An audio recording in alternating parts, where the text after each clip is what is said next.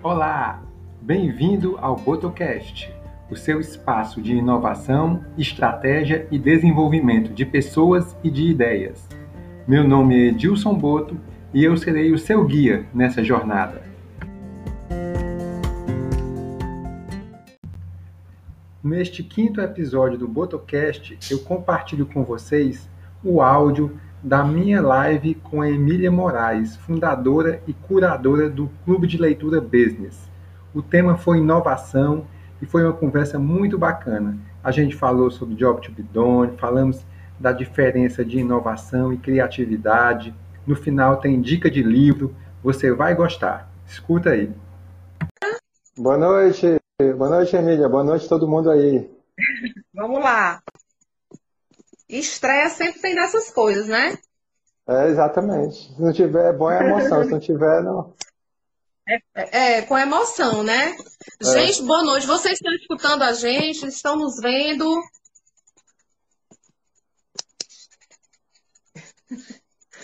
Olha aí, que coisa boa. Agora sim, né? Agora tá valendo.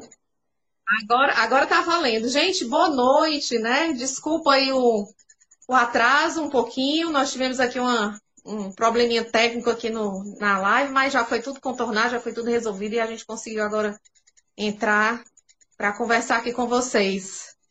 É, primeiro, boa noite a todo mundo. É um prazer estar aqui hoje nessa noite, a primeira live é, do Clube de Leitura Business, é esse projeto que já existe há quase um ano e a página que existe há pouco mais de quatro meses, né?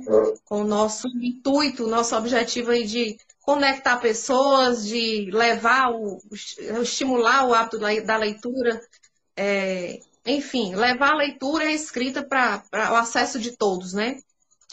E agradeço muito o apoio, o incentivo de todos que acreditam nesse projeto, que estão sempre me ajudando, compartilhando nas redes sociais, acompanhando o nosso grupo do WhatsApp, enfim, compartilhando com os amigos.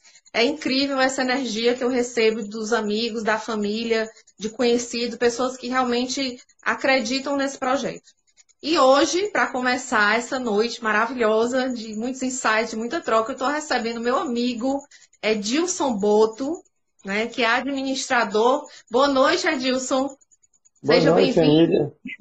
Boa noite a todos aí. Grande prazer estar aqui nessa noite de estreia. Então, o Edilson, ele é um grande amigo, ele faz parte também do Clube de Leitura Business, nosso grupo lá do WhatsApp. Nós nos conhecemos através do clube, né, Edilson? O clube que nos, nos fez, fez essa conexão, exatamente. E o Edilson é administrador de empresas, né, fazendo aqui uma, uma pequena apresentação antes de a gente começar a conversar. Edilson, assim como eu, é administrador de empresas, é um consultor com larga experiência na área de, de finanças, na área industrial, na área de serviços é especialista nas metodologias Jobs to Done, Design Thinking, PMI e também especialista em estratégia e desenvolvimento de pessoas, né? Consultor também há mais de 10 anos. Então ele tem uma bagagem incrível, um currículo brilhante e vem trazendo aí muitas informações é, disruptivas, né, Dilson, para nós essa noite. É, espero que a gente consiga trazer conhecimento que as pessoas possam colocar em prática, né? Elas possam também fazer é, inovações nas suas vidas, nos seus trabalhos. Exatamente. Porque hoje em dia é o que mais se fala, né, Edilson? A gente é, hoje precisa inovar em todas as esferas da nossa vida, né? É uma necessidade. Hoje, hoje, eu, eu digo que inovação hoje é uma questão de sobrevivência, né? Inclusive, eu não sei se você sabe, mas hoje, 1 de outubro, é, tem quatro episódios na história muito importantes. Em 1 de outubro, o Benjamin Franklin realizou aquela famosa experiência do, com a pipa, que ele colocou uma chave para pegar o raio elétrico, provar que os raios tinham eletricidade. Também em 1 de outubro, é, o Henry Ford lançou o modelo Ford T, seu carro, né? 1 de outubro foi a data da inauguração do Walt Disney World na Flórida e também 1 de outubro foi a inauguração do Epcot Center. Então, tem muita coisa boa que aconteceu no dia 1 de outubro. Então, e hoje também é o dia do vendedor, né, Gilson Bolso? É, é o dia do exatamente. vendedor. Então, parabéns a todos os vendedores, assim como eu, que sou vendedor há 20 anos, que estão aqui assistindo a nossa live. Então, não poderíamos ter escolhido um dia melhor para a nossa live para falarmos de inovação. Edilson, mas vamos ao assunto, né? Vamos aí ao, ao, ao que interessa, que eu acho que o pessoal está ansioso para que nós começamos a, a falar de inovação. E aí eu queria fazer uma pergunta aqui para você, porque muita gente é, confunde, é, digamos assim, inovação com criatividade. Não sei se o Adilson está me ouvindo. Edilson, você consegue me ouvir? Pronto. Deu uma travadinha, mas foi rápido. Edilson, desculpa. É, muito se fala hoje em inovação, né, Edilson? Muito se fala hoje em inovação é, e muitas pessoas também confundem inovação com criatividade. A gente sabe que são coisas distintas, né? Então, eu queria que você explicasse para a gente um pouquinho é, o que é inovação, o que é criatividade, é, definir para a gente melhor o que é, o que seria esse conceito de inovação e por que, que é tão importante hoje, nos dias de hoje, a inovação. Pois vamos lá. É, a criatividade é algo que está relacionado, é uma, uma característica do ser humano. Todos nós temos esse potencial criativo. Então, criatividade está relacionada ao campo das ideias. É você projetar, você idealizar alguma coisa. E inovação, tem até uma frase que eu gosto muito que diz que inovação é quando a criatividade emite nota fiscal. Ou seja, é quando você pega a sua ideia e materializa e faz com que ela realmente venha para o mundo da realidade. Ela transforme a vida das pessoas, transforme os negócios. Então, quando a gente fala de criatividade, a gente está falando do campo das ideias. Quando a gente fala em inovação, a gente está falando em aplicação prática, em alguma coisa que transforma algo numa coisa melhor para atender a necessidade de, das pessoas, né?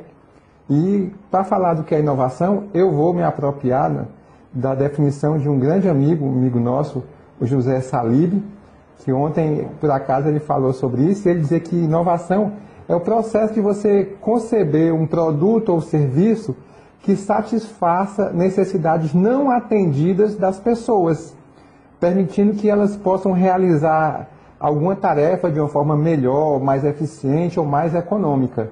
Então, você inovar, na verdade, o que, é que você está pegando? Você está pegando os recursos que você tem, seja você uma pessoa ou uma organização, está aprimorando esses recursos de forma que você gere um produto ou um serviço com maior valor agregado para atender uma necessidade das pessoas. Então, é mais do que nunca é importante a gente focar nesse processo de inovação. É, eu diria que hoje empresas ou pessoas que não inovam estão fadadas a serem colocadas de lado no mercado. Porque o que aconteceu? Por que, que a gente precisa inovar hoje mais do que nunca? É, voltando um pouquinho na história, é, o Klaus Schwab, presidente da, do Fórum Mundial Econômico, ele diz que nós estamos no, na quarta revolução industrial, né? Então, voltando na história, lá no final do século XVIII, início do século XIX, quando ocorreu a primeira revolução industrial, que foi com a invenção das máquinas a vapor, então você tinha máquinas a vapor que podiam substituir centenas de pessoas ou de animais de tração. Então essa foi a primeira grande revolução. A segunda revolução industrial, que foi exatamente quando surgiu a eletricidade, e aí a gente teve o processo de industrialização. Ganhou-se eficiência, você criou realmente as indústrias e a produção em massa. Já agora, na segunda metade do século XX, chegou o computador, e ele representou a terceira revolução industrial.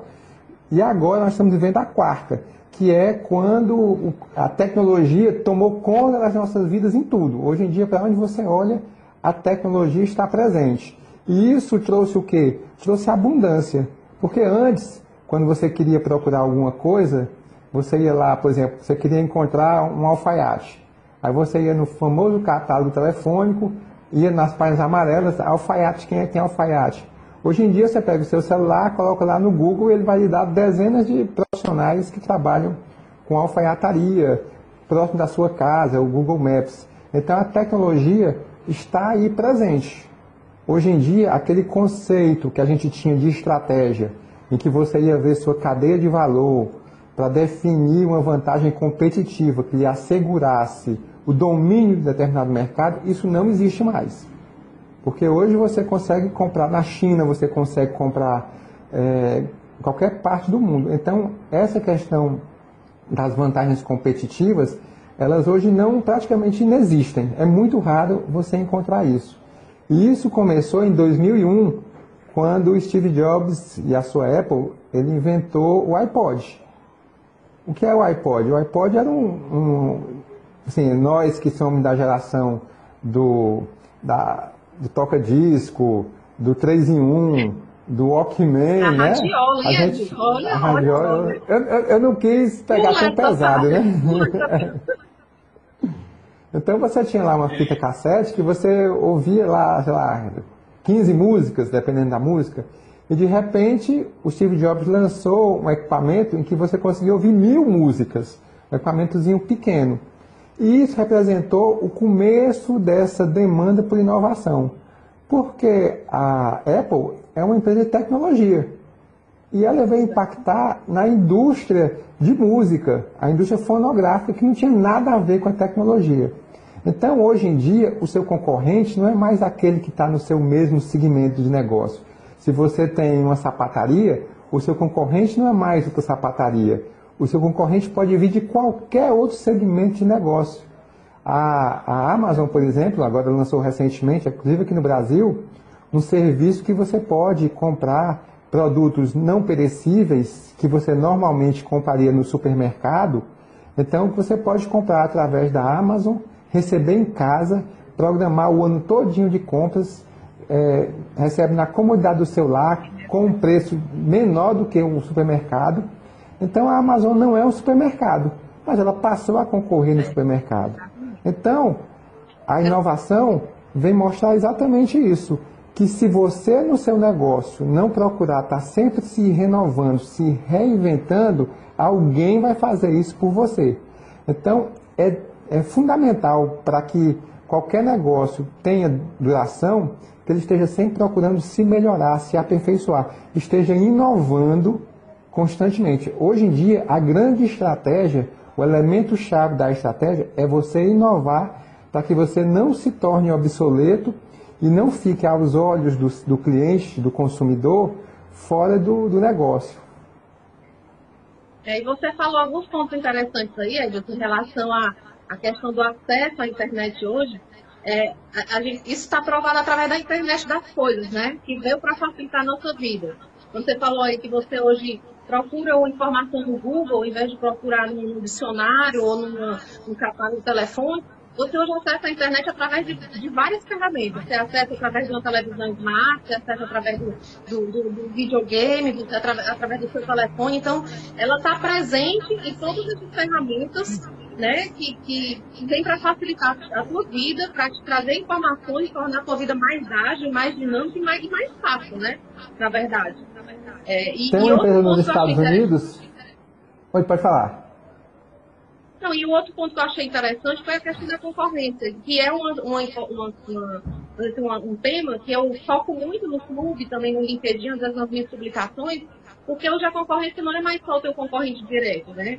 Você está vendo aí várias empresas, como a, a, a, própria a Kodak, que é uma empresa que já julgava falida, estava em, em, em, processo de concordata aí de recuperação judicial, voltando ao mercado da indústria farmacêutica, a Samsung entrando na indústria farmacêutica, o iFood entrando, enfim, a Magazine Luiza entrando no mercado de publicidade. Então nós temos várias empresas aí inovando e entrando em segmentos que não são delas, exatamente por essa questão da convergência do cliente, ou seja, elas se munem de, de, de, de, várias, de várias ferramentas, né, que juntas convergem todas para o cliente. Onde o cliente está, elas também procuram estar. Né? Então, o teu concorrente não é mais o teu concorrente direto apenas. Inclusive, surgiu agora o conceito chamado de competição, em que o maior exemplo são os marketplaces, em que você tem empresas que seriam concorrentes naturais, mas estão numa mesma plataforma, todo mundo vendendo ali normalmente e trabalhando juntos em busca de clientes. Então não tem aquela, aquele conceito da competição, hoje foi substituído pela competição. O seu antigo rival pode ser um grande aliado do seu negócio. Exatamente. A própria Magazine Luiza aproveitou se muito isso. Viu. Eu não sei se você já viu que a, na Rede Globo é, passa a propaganda da Amazon, da Amazon Prime. E a Rede Globo tem um canal de streaming que é o Globo, o Globo Play, né?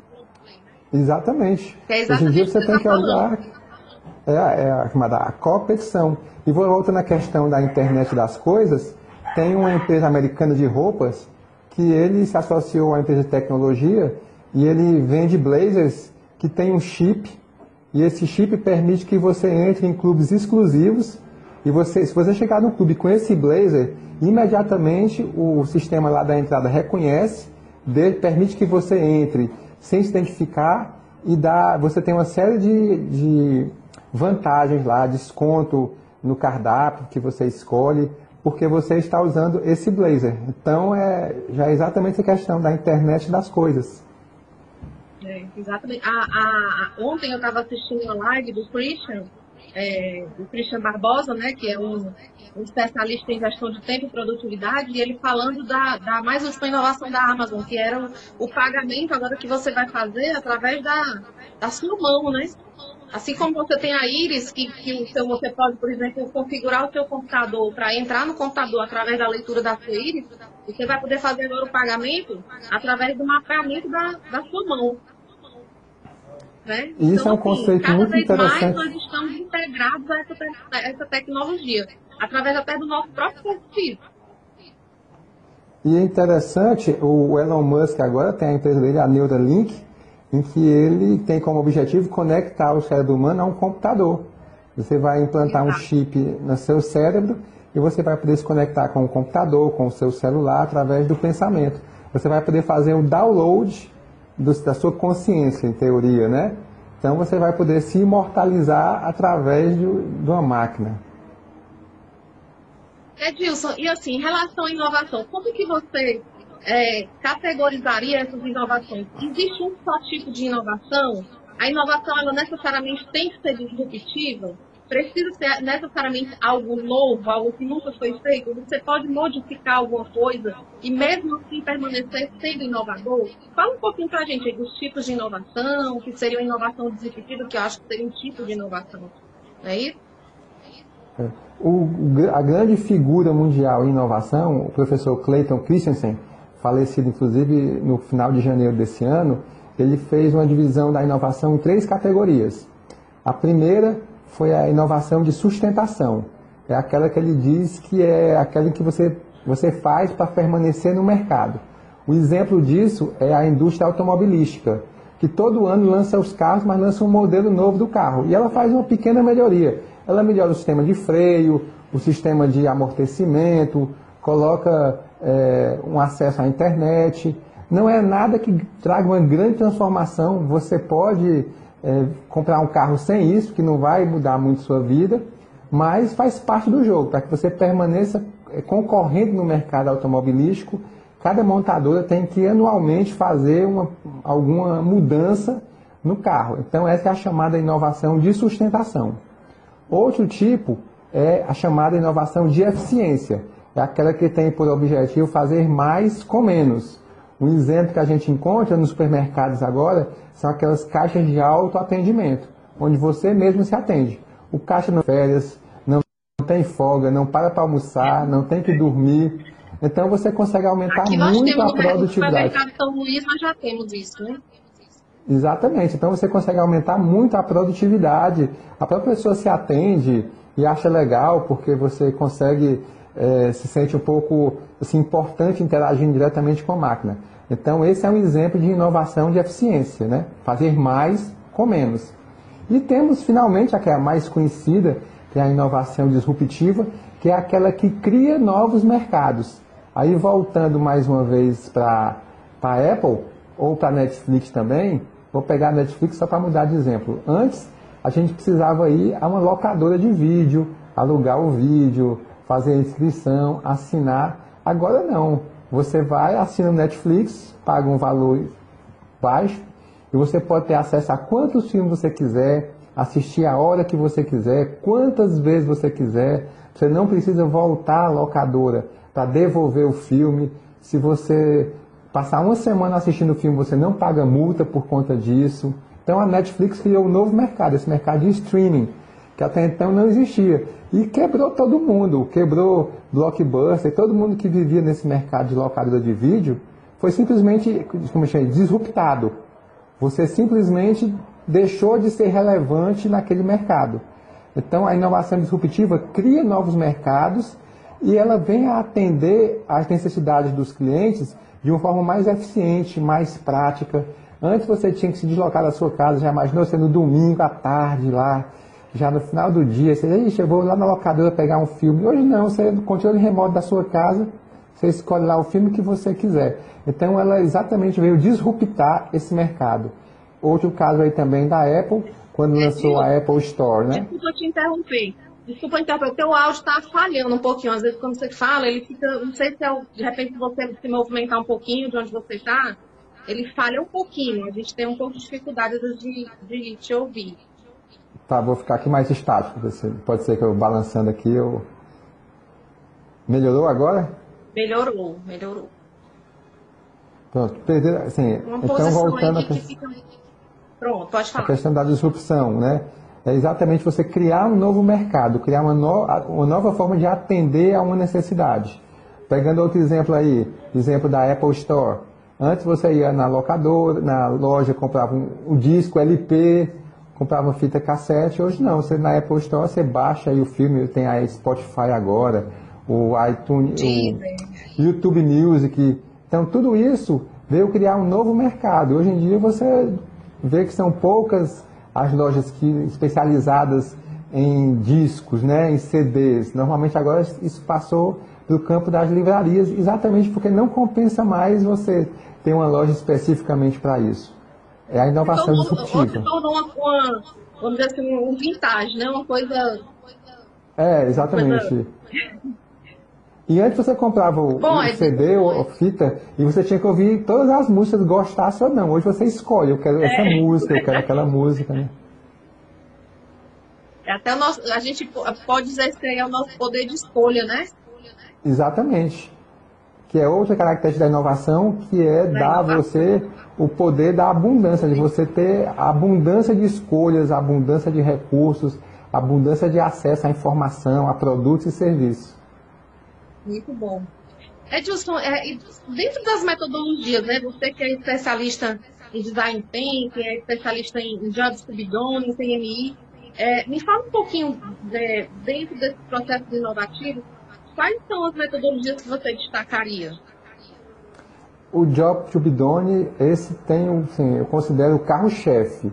Ela é fundamental em qualquer processo de inovação. E aí eu já vou até puxar outro tema que diz respeito exatamente ao processo de como você inovar na sua empresa, que é algo fundamental. A gente falou por que, é importante, então a gente vai falar agora como é que você começa isso. Você começa exatamente com o be done. O que é o be done? Ele é um conceito que nasceu na década de 60 com o Peter Drucker, quando ele disse uma frase muito séria. Ele disse que os clientes raramente compram aquilo que as empresas acreditam que vendem.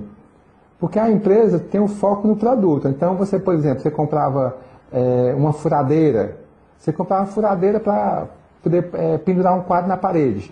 Então, você ia lá, pegava a furadeira, furava, colocava a bucha e colocava o parafuso.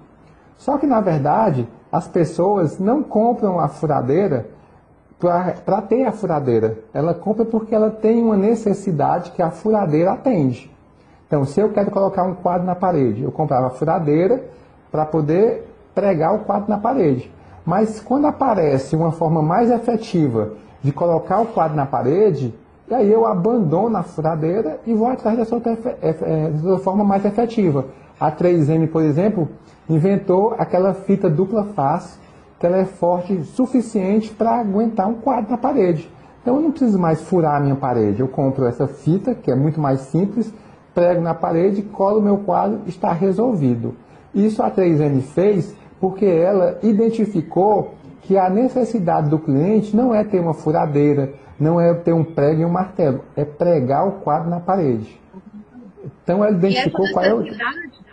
E essa necessidade, né, Wilson, pode ser uma necessidade não só funcional, como essa que você está explicando para nós, mas pode ser também uma necessidade ligada ao emocional, né, ao social, enfim, a outras dimensões do ser humano, correto? E, exatamente. Você, quando você vai usar essa metodologia, você vai identificar quais são o que ele chama de os trabalhos que o cliente necessita. Vamos dar um, exemplo. É, a academia, uma academia de, de ginástica, uma academia de musculação. Você tem uma necessidade funcional, que é fazer exercício. Você vai para a academia para fazer exercício, para entrar em forma, se sentir mais saudável. Mas também você pode ter aí uma, uma função social. Você vai para encontrar com seus amigos, conhecer pessoas diferentes, estabelecer novos vínculos, fazer um network. E você pode também ter uma terceira função, que é a função emocional. Você vai lá para encontrar um namorado, uma namorada, que é uma pessoa que vai estar em forma, que vai ser uma pessoa bonita. Então, um mesmo produto ou serviço pode ter mais de uma função. No caso da academia, tem uma função funcional, o exercício, tem a função social, o relacionamento, e pode ter também a função é, de, de, amorosa, né? afetiva, emocional, de você conhecer um parceiro, uma, uma, um namorado ou namorada. Né? Então, quando você identifica isso, você consegue trabalhar em cima dessas necessidades para inovar em cada uma delas. Então, você pode, por exemplo, pegando a academia mais uma vez, você pode desenvolver uma máquina que ao invés de você fazer o esforço, a máquina faz o esforço por você e você apenas faz o movimento. Você pode criar grupos de relacionamento no WhatsApp. Na, é, você pode, dentro da academia, criar grupos de WhatsApp de pessoas com características afins, tipo criar tipo um Tinder dentro da academia. Então você vai inovar dentro da função social e da função emocional. Então é muito importante você descobrir qual a necessidade do seu cliente e quais as formas que você tem de atender isso. É outro exemplo também que faz muito bem, a Starbucks. Ela, a princípio, ela tem a função é, funcional de servir café, é, cappuccino. Só que as pessoas que vão a Starbucks pagam caro para tomar um café, porque lá na Starbucks você vai tomar muito mais do que um café. Ela é um ambiente de convívio social. Então as pessoas vão lá também para fechar negócios, para fazer reuniões. Então ele entendeu isso aí e o café é apenas, passa a ser apenas um, um, um adendo, um agregado, um algo a mais naquele lugar para que você se relacione. Quem vai para lá vai para se relacionar, para se socializar. E aproveita e toma o café. A Starbucks percebeu isso e fez disso um negócio muito rentável, né? Porque sei lá, você paga 10 dólares, 15 dólares por um café. Muito mais do que você pagaria por um café convencional, se você fosse só para tomar café, né? Exatamente. E, assim, e essa é uma metodologia muito interessante porque, como ela tem uma, vamos dizer assim, ela, eu digo que é uma metodologia empática, né? Porque ela se coloca como se você estivesse tendo a visão do cliente e, e quando você encontra, vamos dizer assim, em, de ser um nicho onde as, as, as necessidades são muitas, mas as, as ofertas são poucas, aí é onde eu digo que você une a fome com a vontade de comer. Você encontra Exatamente. a oportunidade. Só aproveitar aqui, mandar um abraço aqui para meu amigo Márcio Pinto, que está aí online. Obrigado, Márcio, por você estar tá aí presente. Grande abraço, meu amigo. Tem muita gente boa aí, Roberta, Cris, Roger, Dirlene, Sirlene, nossa, eu vi muita gente aí, Mar, Mauro Lucas, é, Arthur, minha mãe está assistindo, beijo mãe. É isso aí. Deixa eu até aproveitar, Emília, é, falar, por exemplo, o clube de leitura também vem exatamente disso. As pessoas hoje, mais do que nunca, têm necessidade de informação, de conhecimento. E o clube de leitura já é exatamente com esse foco, de atender essa demanda. É um espaço onde as pessoas podem é, conhecer livros, podem trocar informações, trocar experiências, se enriquecer através dessa necessidade que você identificou aí, das pessoas de obterem conhecimento com qualidade, com um conhecimento com um grau de criticidade muito maior. Eu pesquisei muito quando eu fui. É, eu sempre gostei de leitura, não é novidade para as pessoas que estão próximas a mim, e gostei de escrever, e sempre gostei do universo dos negócios, porque eu sempre tive inserido nele a minha vida inteira. E quando eu criei o clube, realmente, muitas pessoas chegaram para mim Eu fiz uma pesquisa também, não encontrei nada parecido, mas muitas pessoas me deram esse feedback, realmente que não, não havia esse tipo de página, né? nem tão pouco clube de leitura é, de negócios, assim, é, na internet. Então, eu, eu recebi esse feedback, estou recebendo agora de você novamente. E a ideia é a ideia é inovar e trazer informação e de relevância para as pessoas que a gente possa contribuir para a vida delas, né? Para o desenvolvimento delas, para o crescimento delas. É isso aí. Essa é a nossa missão. É que tu me fala um pouquinho, assim, é, dessa cultura voltada para o cliente. Assim, a gente falou aqui de job subdone, que tem a visão do cliente, a gente falou de inovação, de criatividade, é, de entender a necessidade do cliente. É, o processo de inovação ele passa obrigatoriamente pelo cliente, né? Os processos hoje estão todos voltados para o cliente. Fala um pouquinho dessa, dessa, dessa, desse centro voltado para o cliente, dessa gestão voltada para o cliente. É, é o termo chamado de Customer Centricity, né? Que é o, você colocar o cliente como centro do seu negócio. E aí é exatamente como eu falei a questão da necessidade de você inovar. Você só consegue inovar a partir do momento em que você identifica qual é a necessidade do seu cliente. Então, se ele não for o centro das suas é, análises estratégicas, você não vai conseguir atendê-lo adequadamente. Você não vai conseguir é, fazer com que o seu produto vá ao encontro que o cliente precisa. Então, o cliente, em todas as dimensões da empresa, tem que ser o centro. Quando você vai bolar a sua estratégia, você tem que pensar, a minha estratégia atende à necessidade do cliente, a minha forma de, os meus processos facilitam o meu atendimento ao cliente, o meu produto atende realmente à necessidade do cliente, ou então eu simplesmente estou fazendo um produto porque eu acho que ele é mais lucrativo e o cliente está em segundo lugar. O Customer Centricity é a base de toda estratégia moderna. Qualquer empresa que quer ter sucesso, que quer prosperar nesse nosso ambiente digital, ele tem que estar focado constantemente no cliente. Vou citar um exemplo claro disso. A Amazon, há uns dois anos atrás, ela fez uma encomenda de 5 mil iPods rosa, fez uma encomenda da Apple, para atender os pedidos de Natal. Só que aconteceu? É, houve um problema na Apple, e a Apple, mais ou menos na segunda quinzena de novembro, avisou que não conseguiria entregar no prazo combinado os iPods. Consequentemente, os clientes da Amazon também não receberiam no prazo acordado, no prazo informado. E aí o que é que aconteceu? Como a Amazon é uma empresa que tem esse foco no Customer Centricity, o responsável, a equipe responsável por sem necessidade de pedir autorização a ninguém, eles simplesmente saíram no meio da rua aí, todas as Apple Stores, para comprar pelo preço de varejo os iPods rosa, para poder garantir que os clientes Amazon recebessem os seus iPods no prazo informado. Então, financeiramente, a Amazon teve um prejuízo, mas o fato dela conseguir garantir o que ela se comprometeu com o seu cliente foi objeto de destaque para o Jeff Bezos. Ele parabenizou toda a equipe pela iniciativa porque na concepção dele não existe prejuízo maior do que você perder a credibilidade junto ao seu cliente.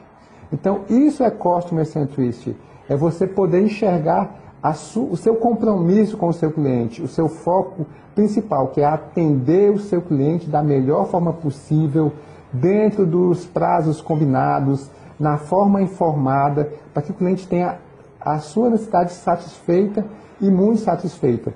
E é isso que cria o vínculo entre o cliente e a empresa e faz com que ela prospere. Você falou uma coisa muito interessante, Adilson, que dessa, de, vou pegar esse, especificamente esse, esse case aí da Amazon que você falou, né, que para que nós possamos exercer o customer centricity, é, é preciso que haja um pouco de autonomia por parte das empresas, né? Porque você sabe que a autonomia gera também mais criatividade, as pessoas trabalham mais tranquilas, mais relaxadas, e isso expande a criatividade das pessoas.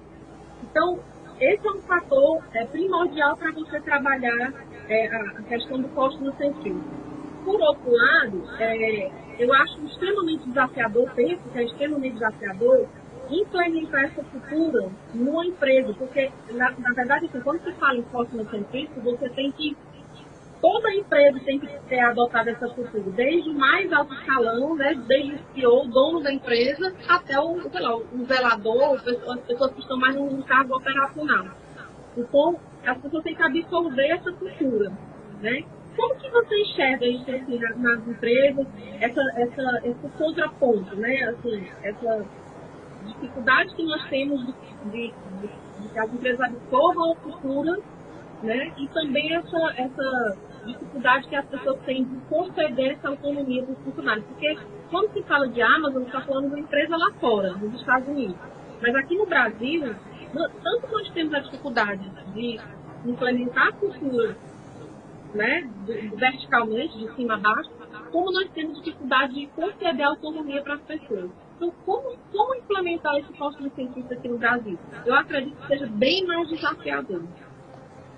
Com certeza, porque é, a gente ainda, as empresas de um modo geral, ainda não despertaram para isso. Elas estão mais olhando mais para si. Quando, quando algum cliente vai para uma empresa, de um modo geral, a empresa normalmente olha para aquilo que facilita mais a vida dela, empresa, do que facilita a vida dele, cliente.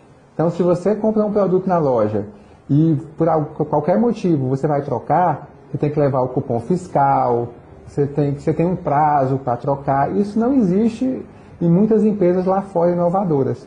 E uma coisa também importante quando a gente fala é, nessa questão de inovação, que também é outro termo que está muito em evidência, a questão da transformação digital. Muita gente acredita que transformação digital é você pegar a sua empresa e colocar computadores modernos, comprar um sistema moderno, colocar uma página na internet, começar a criar canais no WhatsApp, no Instagram. Na verdade, isso aí é uma é consequência. Né? É tecnologia. Você está digitalizando a sua empresa. Transformação digital é você mudar a cultura da sua empresa que passa por mudar as, a mentalidade das pessoas. Então você precisa começar mudando a forma como as pessoas pensam. E essa mudança vem de cima para baixo. Aqui no Brasil, o que normalmente acontece é que as empresas, grande maioria delas, são empresas familiares. E ela, o fundador, muitas vezes ainda está presente. E ele foi alguém que ele começou do nada. Ele pegou lá o desafio e foi com intuição, com bom senso, começou a construir a empresa e chegou até aqui. E ele acredita que o que fez ele chegar até aqui vai fazer com que ele vá mais longe. E isso não é mais verdade. As transformações estão muito rápidas. Então é preciso que os empresários, os fundadores, mudem primeiro a sua própria mentalidade. Porque a questão da inovação ela é, ela é de cima para baixo. Se o dono da empresa, se a alta gestão não se transforma, quem está embaixo não vai se transformar. Eles estão sempre olhando para quem está em cima. Então você precisa começar mudando a mentalidade do, da alta gestão das empresas, para que eles comecem a enxergar e dar ao cliente a importância que ele merece. A partir daí você começa a transformar a cultura da empresa. A cultura da empresa tem três estágios, né? Tem aquele estágio inicial que diz respeito ao que é visível. É o uniforme, é a, logo da empresa, são as cores da empresa. O segundo nível são as regras, aquilo que está escrito, as normas e o regulamento. E a terceiro nível é aquilo que não está escrito. É aquilo que as pessoas sabem, ah, todo mundo sabe que o dono da empresa está é, tá sempre certo. Não está escrito em lugar algum. Mas todo mundo na empresa dono, sabe. Exatamente. Aí ninguém vai contrariar ele, embora isso não esteja escrito em lugar nenhum. Então você precisa primeiro começar a, a transformar isso que não está escrito, para depois transformar as normas e, por fim, mudar a parte que você enxerga, a parte visual. Então as empresas precisam é, fazer com que o cliente perceba isso. Isso é um diferencial muito interessante. É um processo demorado principalmente aqui no Brasil, que nós não temos essa cultura. Você tem que começar a acreditar nas pessoas, é, você tem que começar a qualificar as pessoas para depois dar autonomia a elas. Mas se o dono não se transformar, não adianta. Você pode contratar mil é, treinamentos, a consultoria que for. você pode chamar quem quer que seja. Se o dono não muda a forma dele de pensar, a empresa também não se transforma. E você começa fazendo experiências. A gente já, vi, já vê hoje, ainda muito embrionário, mas você já vê, por exemplo, em algumas universidades, eles colocam lá um, um freezer de picolé, de sorvete, e a pessoa pega e deixa o dinheiro lá, sem ninguém fiscalizar. E tem dado certo. A grande maioria das pessoas é honesta e, você, e vão lá, pega e pagam normalmente. Um percentual muito pequeno de empresas, de pessoas é que dá o cano, né? A gente vê, por exemplo, a questão é, que a gente vê muito aqui, o Banco Palmas, né, esses bancos sociais, são pequenos é, empreendedores também, que eles recebem uma quantia e eles fazem um grupo ali e eles se comprometem a pagar. É uma questão de você habituar as pessoas a acreditar nisso, a serem honestos, a saber que isso é certo, que isso é, é, é o correto, né? Acabar, enterrar aquela história da lei de Gerson, né? De cada um quer tirar vantagem para si. É. E Edilson, assim, é, nesse novo modelo da, nesse novo, nessa nova era da quarta revolução industrial, nós temos um, um tripé aí, né, bem interessante, que são as pessoas, eu acho que está dentro do customer centricity que você falou, é, a tecnologia que você acabou de falar aí e a inovação, que é diferente de tecnologia que muitas pessoas confundem. Né? E eu queria contribuir com essa questão aí da, da do Customer. Tem um livro é, e um, uma teoria criada também pelo John Calvin, que é o, o dono da, o escritor da Hora da Verdade. É, e que seria a Hora da Verdade? Seria exatamente aquele primeiro contato, aquela primeira experiência que o cliente, o consumidor tem com a empresa. Então, por isso que é tão importante que essa cultura organizacional ela seja intrínseca, né? ela, ela, ela seja ali entranhada, digamos, em termos mais popular, em todos que compõem a empresa. Porque é, é como você falou, é, às vezes o dono ele está lá em cima, e, e, e, mas o primeiro contato da pessoa é com, sei lá, um recepcionista, por exemplo. Então, por isso a importância dela também estar tá, tá internalizada essa cultura nela, porque se uma má experiência com uma recepcionista, essa experiência com a recepcionista não for boa, ali pode se cair tudo por terra abaixo. Na verdade, o customer centrista, ele, ele, ele, ele preenche todo o processo, desde o início, desde a captação, né, a prospecção do cliente, passa pela venda, passa pelo, pelo acompanhamento, fechamento e pós-venda. Ou seja, é, se em qualquer momento desse processo houver algum tipo de falha, né, e não houver um esforço no sentido de corrigir ou de, ou de, de compensar essa falha, tudo pode ir por água abaixo. Né? Então é, é muito tênue né, essa linha. E isso também remete a outra coisa que você falou muito bem, a inovação, ela não é uma coisa de uma pessoa, ela, toda a empresa tem que estar comprometida com o processo de inovação. Todo mundo tem que estar observando como é que você pode fazer melhor os processos da empresa. Desde a, do estagiário, a pessoa dos serviços gerais, até o dono da empresa tem que estar todo mundo constantemente olhando como é que eu posso fazer esse processo melhor, como é que eu posso fazer com que isso é, traga um benefício melhor para o cliente, possa gerar economia de tempo, possa gerar comodidade, possa gerar é, mais conforto para o cliente. Eu lembrei agora de outro exemplo que aconteceu com uma grande multinacional. É, eu vou falar o nome aqui, foi a Procter Gamble. Ela estava tendo, ela, entre os produtos que ela fabrica, ela fabrica creme dental. E estava acontecendo um problema que algumas caixas de creme dental chegavam vazias do supermercado.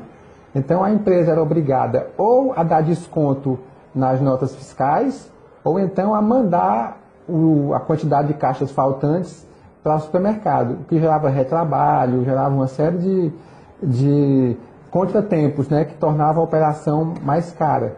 E o que aconteceu? Eles contrataram uma consultoria, pagaram 5 milhões de reais para uma consultoria para a consultoria resolver esse problema. A consultoria foi lá, analisou toda a produção e desenvolveu um programa e um equipamento que na esteira por onde passavam a creme dental, em determinado momento, em determinada parte da esteira, era pesado a, a caixa de creme dental. Se aquela caixa estivesse mais leve do que o peso que ela deveria ter, a esteira parava, vinha um braço mecânico, tirava a caixa da linha de, da, da linha de produção, recolhia e o processo continuava. Passados 30 dias, o problema havia acabado. Acabou-se esse problema de caixas vazias chegando ao supermercado. E o superintendente lá da operação ficou muito satisfeito com isso, né? Os 5 milhões tinham valido a pena. E ele foi lá na linha de produção para verificar o sucesso. E para surpresa dele, o equipamento que ele tinha investido estava parado, não estava desligado, né? E ele ficou sem entender. Foi falar com o chefe lá da produção o que é que estava acontecendo, porque a máquina estava parada e o problema tinha sido resolvido. E aí o cara disse, não, aquela máquina era muito ruim, porque ela parava a esteira, atrasava toda a produção, era muito, muito ruim. E como é que vocês estão fazendo para resolver o problema das caixas de creme dental vazia? Não, o pessoal se juntou aqui, fez uma cotazinha, juntou 80 reais, foi ali na loja de eletrônicos da esquina, comprou um ventilador, botou o ventilador aqui apontado na velocidade máxima para a esteira, toda vez que uma caixa vazia passava, o vento empurrava a caixa para fora, jogava para fora. Ou seja, a empresa, por não escutar a sua equipe, gastou 5 milhões e teria resolvido com 80 reais o problema, né? Então, toda a equipe da empresa, independente de qual é a sua função, qual é o seu cargo, pode contribuir com a inovação. E é importante ouvir as pessoas, porque eles que estão lá sentindo os desafios do dia a dia, é a recepcionista, é a pessoa do serviço geral, todo mundo pode contribuir. Edilson, é, nós estamos entrando aqui no, acho que nos 10 últimos minutos finais. É, você já falou um pouquinho, mas eu, eu queria é, pedir que você dessa sua contribuição, é, porque falamos aqui muito em inovação nas empresas ou de pessoas funcionando dentro das empresas. É, como que você poderia contribuir é, com informações, com dicas, com insights no campo da inovação pessoal, você que é um curioso, você que é um polímata, né, uma pessoa que conhece vários assuntos, é, antigamente se dizia que a gente tinha, tinha, que se especializar em alguma coisa. Hoje já se fala que a gente tem que se especializar sim, mas a gente também tem que ter outros conhecimentos. O que, qual a dica que você daria para uma pessoa hoje que está entrando no mercado de trabalho é, e que não quer, não quer, par, não quer parar no tempo muito fácil, nesse mercado de trabalho ágil, de negócios just in time, das coisas acontecendo numa velocidade muito, muito rápida? Vamos lá, é, voltando àquele princípio, a questão da criatividade e da inovação.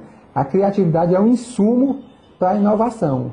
E, a gente, e nós, por vários motivos, muitas vezes não nos consideramos pessoas criativas. E aí eu vou dar uma boa notícia. É, foi feita uma pesquisa nos Estados Unidos com 117 gêmeos univitelinos e bivitelinos. E essa pesquisa concluiu que apenas 30% da nossa capacidade criativa é de origem genética. 70% é aprendida e desenvolvida. Então, a primeira característica é que todos nós podemos ter criatividade para pensar soluções novas, para construir coisas novas e que, se implementadas, viram inovação. E uma informação adicional é que nós precisamos desenvolver cinco habilidades para que a gente possa se tornar uma pessoa inovadora. A primeira é o pensamento associativo, a capacidade de você pegar conhecimentos, experiências diversas, unir e a partir daquilo desenvolver algo novo. E como é que você faz isso? Lendo, estudando, você pesquisando diversos assuntos, não apenas a sua área de conhecimento.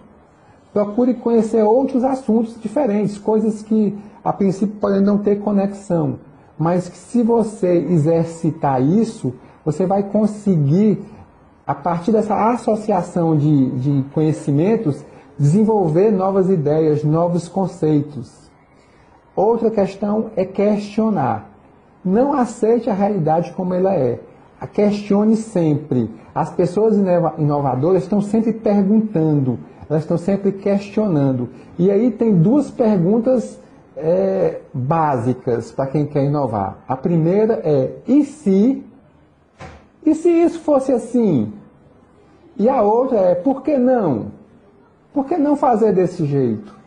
Todo mundo que inova partiu de alguma dessas perguntas, viu aquela coisa como ela era e pensou: e por que não fazer dessa outra forma? E se eu fizesse desse outro modelo, né? Então, pensamento associativo, questionar. Terceiro, observar. A gente vive uma vida, uma rotina assim muito agitada e muitas vezes a gente sai por aí sem, sem olhar para nada. A gente vai olhando para baixo até chegar no seu destino. Então, observe o mundo ao seu redor. Observe as pessoas que elas estão fazendo, observe a natureza. Hoje em dia há uma tendência muito grande na arquitetura de reproduzir estruturas é, da natureza, animais, vegetação. A arquitetura está usando muito isso e está descobrindo formas mais eficientes de construções a partir da observação da natureza. Então observe o mundo ao seu redor, procure aprender, procure ver como é que as coisas estão acontecendo e você veja, que, se eu não poderia usar isso aqui no meu trabalho, na minha atividade, no meu estudo, né? isso é importante. Outra questão também importantíssima, fazer network, conhecer pessoas diferentes, com bagagens diferentes, com experiências diferentes. E aí, só fazendo um, um parênteses, nas empresas inovadoras, a grande tendência é você ter equipes heterogêneas, com pessoas com backgrounds diferentes trabalhando juntas, para que você possa ter percepções diferentes da mesmo, do mesmo desafio e a partir daí construir soluções inovadoras. E por fim, a quinta característica é experimentação.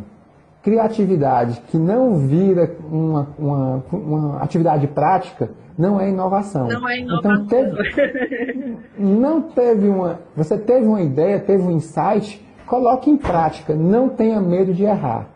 Só quem não erra é quem não faz nada.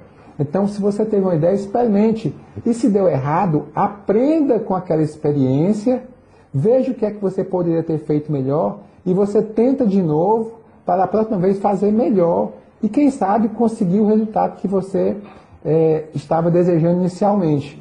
Então, pensamento associativo, questionar, ser uma pessoa questionadora, observar o mundo ao seu redor, fazer network e experimentar. Não ter medo de errar. Errar faz parte do processo de aprendizado. É uma ferramenta fundamental para quem quer inovar. Você só inova errando, aprendendo, errando, tentando de novo, erra até que na hora dá certo e você faz uma coisa assim disruptiva. é isso aí. Edilson, é, nossa, muito, muito mais. Estou aqui aprendendo com você, estou vendo muitas pessoas aqui amando, adorando. Mauro Lucas falou assim, ah, eu vejo muita gente falando, né, ah, por que, que, é sempre feito dessa forma? Pode ser o contrário, né? Por que, que é sempre feito assim? A, a, Juliana falou aqui que a gente consegue pensar melhor quando desacelera, às vezes quando a gente desacelera a gente consegue expandir a nossa criatividade. Enfim, é disso que a gente tem aqui um ou dois minutinhos aí. Eu queria que você indicasse algum livro para as pessoas sobre o que nós falamos.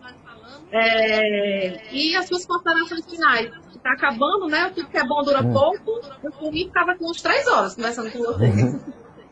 Pois é, eu quero agradecer né, pela oportunidade, agradecer a participação de todos e vou dar alguns livros aí que eu considero que são muito importantes para quem quer começar a conhecer e inovar mais. Um livro imperdível, Gestão do Amanhã, do Zé Salib Neto. Vai falando, é um eu vou mostrando, que, tá? É um livro que abre assim, a mente das pessoas, que lhe dá assim, grandes perspectivas. Outro livro também muito importante, O Código da Cultura, que trata exatamente dessa transformação da cultura organizacional dentro das empresas. Outro livro também que é muito bom, As Organizações Exponenciais. É um livro que traz muitos insights bacanas, falar a questão do propósito transformador massivo, que é um conceito também muito relevante. Outro livro também bacana é Criativo e Produtivo. Esse aqui eu vou mostrar aqui. É um livro com muitas dicas práticas para você colocar, experimentar nas suas organizações. Outro também bacana demais é De onde vêm as boas ideias. Esse livro vem exatamente ajudar você nesse processo de você é, fazer pensamento associativo, desenvolver coisas novas a partir de conhecimentos adquiridos. Tem um livro que ainda não foi lançado ainda, que é a Estratégia Adaptativa, também do Zé Salib, que já está aí para pré-venda. Inclusive, quem for comprar pela Amazon ainda vai conseguir aí receber uma, um exemplar né? autografado, né? Então, é. esses são alguns dos livros que eu recomendo. Vou mandar um abraço para o Zé Salib, que é um, uma pessoa maravilhosa, um grande parceiro, um grande incentivador. Abraço, Zé. Obrigada por tudo, viu?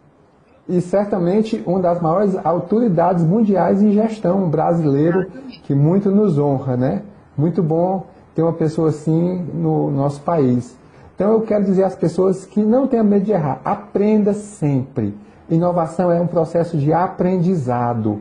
Converse com outras pessoas, exponha suas ideias, faça conexões. Inovação é essencialmente aprendizado, experimentação e conexões.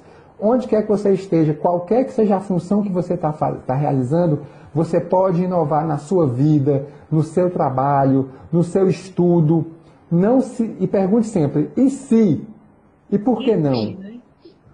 Que você vai conseguir descobrir formas inovadoras de transformar a sua vida, transformar o seu negócio e principalmente transformar a vida das outras pessoas, facilitar, trazer mais alegria e satisfação à vida das pessoas. É isso aí. Meu amigo Edilson, muito obrigada pelas suas é, contribuições riquíssimas, né? É, todos os dias eu falo para você, foi um, grande presente que o Clube de Leitura Beijo me deu esse ano. E todos os dias eu falo para você que eu aprendo muito com você, sobre inovação principalmente, porque você é craque nisso.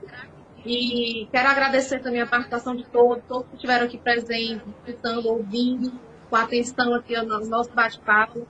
É, tenho certeza que, como a Márcia falou aqui, é o primeiro de muitos outros que virão. Né? E continue seguindo aí a nossa página, o Clube de Leitura Bezas, o arroba Clube Leitura Bezas, o arroba Edilson Boto, com dois T's, não é isso, Edilson? Edilson.boto. E agradecer e desejar um bom descanso a todos, uma boa noite, né, um bom final de semana aí, muita saúde para todo mundo nesse momento aí que nós tanto precisamos, muita paz, muito amor e vamos para frente. Só não erra quem não tenta algo novo, não é isso, Edilson?